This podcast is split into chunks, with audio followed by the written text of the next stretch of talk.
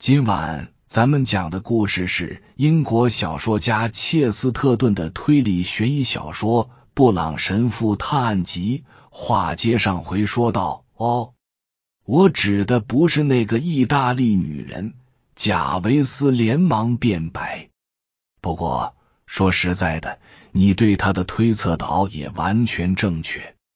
他们进了房间，发现已经人去屋空了，只看到被砸破的天窗。但是以警察到目前为止的发现来看，他只是回家了，并没有伤害任何人。不，我指的是那个与经理秘密会面。并且要挟他的女人，也就是声称是他妻子的那个女人，你觉得她真是经理的妻子吗？有可能。布朗神父说着，目光变得茫然空洞。她真是经理的妻子。我们可以认为，经理的重婚引起了他的嫉妒，这就是作案动机。贾维斯回应说。而且死者也没有遭到抢劫，没必要调查手脚不干净的仆人或是一文不名的演员了。可是既然如此，你有没有注意到这案子的诡异之处？我已经注意到了好几样怪事。布朗神父说：“你指的是哪一件？”我指的是集体不在场证明。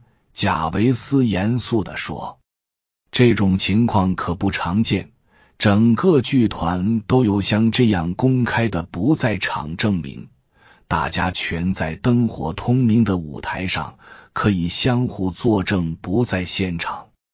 我们的朋友们应该感到庆幸的是，可怜的曼德维尔安排了两位。”不明就里的社会女性在包厢中观看排练，他们可以证明整幕戏没有停顿，演员们一直都在台上。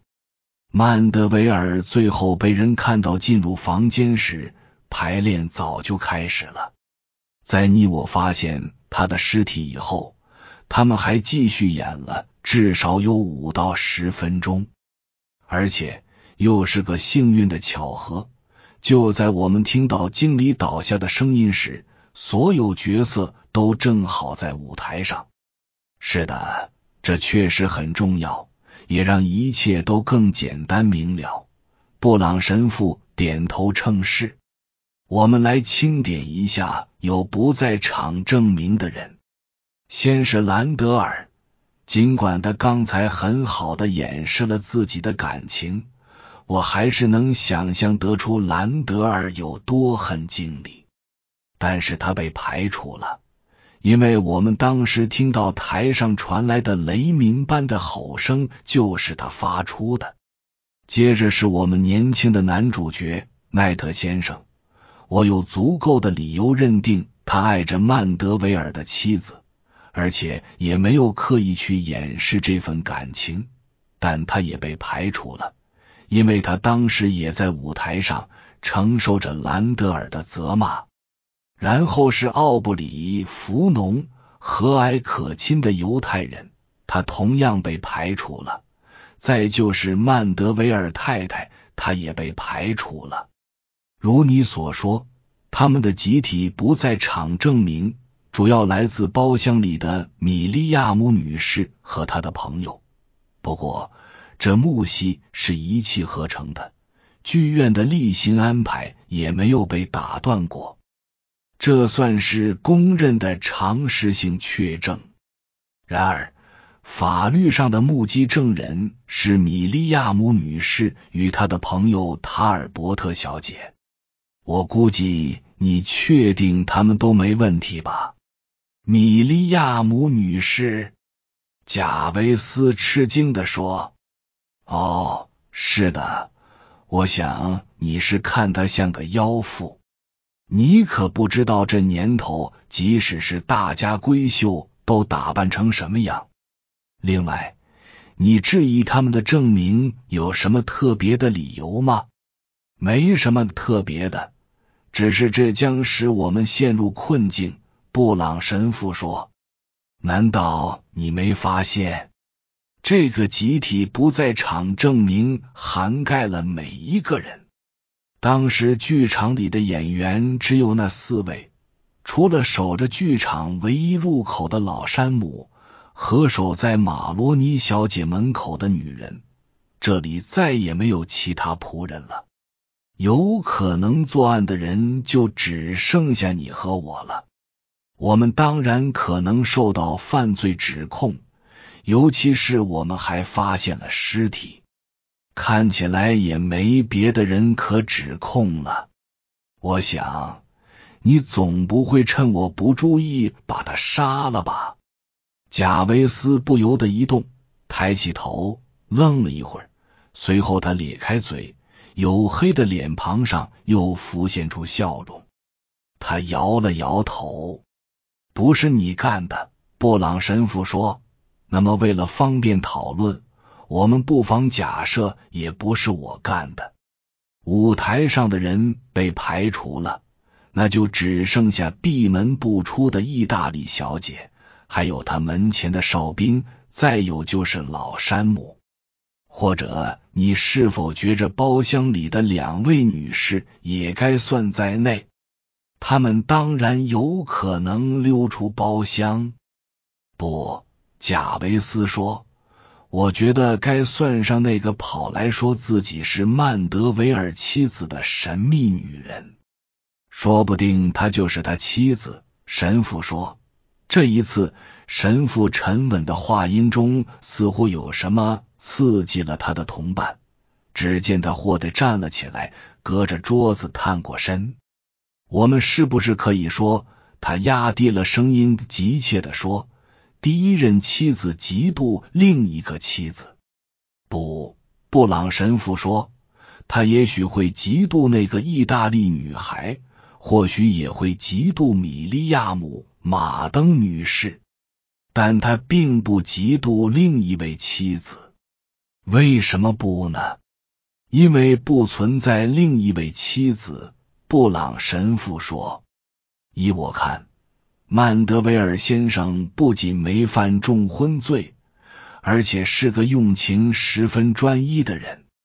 他的妻子对他太重要了，重要到你们都想当然的错看了他。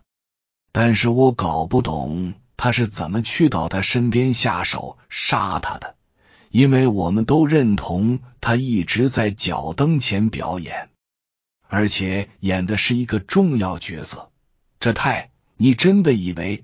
贾维斯大喊道：“像幽灵一样纠缠经理的陌生女人，就是我们都认识的曼德维尔太太。”但是他没有得到回答，因为布朗神父两眼发直，面无表情，像个呆子。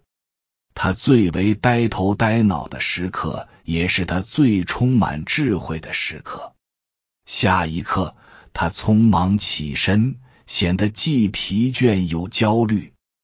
太可怕了，他说：“我不清楚这是不是我碰到过的最糟糕的案子，但是我一定要把它查清楚。你能不能去问一下曼德维尔太太？”我能否私下和他谈谈？哦，当然了。贾维斯边说边转向房门。你到底是怎么了？只是恨自己天生愚钝罢了。布朗神父说：“这在充满苦难的尘世间是很常见的抱怨。”我傻到居然忘了那出戏是造谣学校。他烦躁不安的。在房间里走来走去，直到贾维斯又出现在门口，脸色异样，甚至有些惊恐。到处都找不着他，他说：“好像谁都没见着他，他们也没见着诺曼奈特，对不对？”布朗神父冷淡的问：“也好。”省去了可能是我此生最为痛苦的一次面谈。感谢天主的恩典，我几乎要对那女人感到害怕了。不过，他也怕我，怕我的所见所言。奈特一直求着他与自己私奔，现在他照办了。我真为奈特感到难过，为他难过。贾维斯询问说：“对呀，与谋杀犯私奔可不是什么美事。”另一位不动感情的说：“但实际上，他的罪过比谋杀还要严重。那又是什么？”一个利己主义者布朗神父说：“他那种人宁可对着镜子顾影自怜，也不肯望一望窗外的风景。这是人世间最大的灾难。镜子给他带来了厄运。”但他的厄运却是源于镜子没有被打破。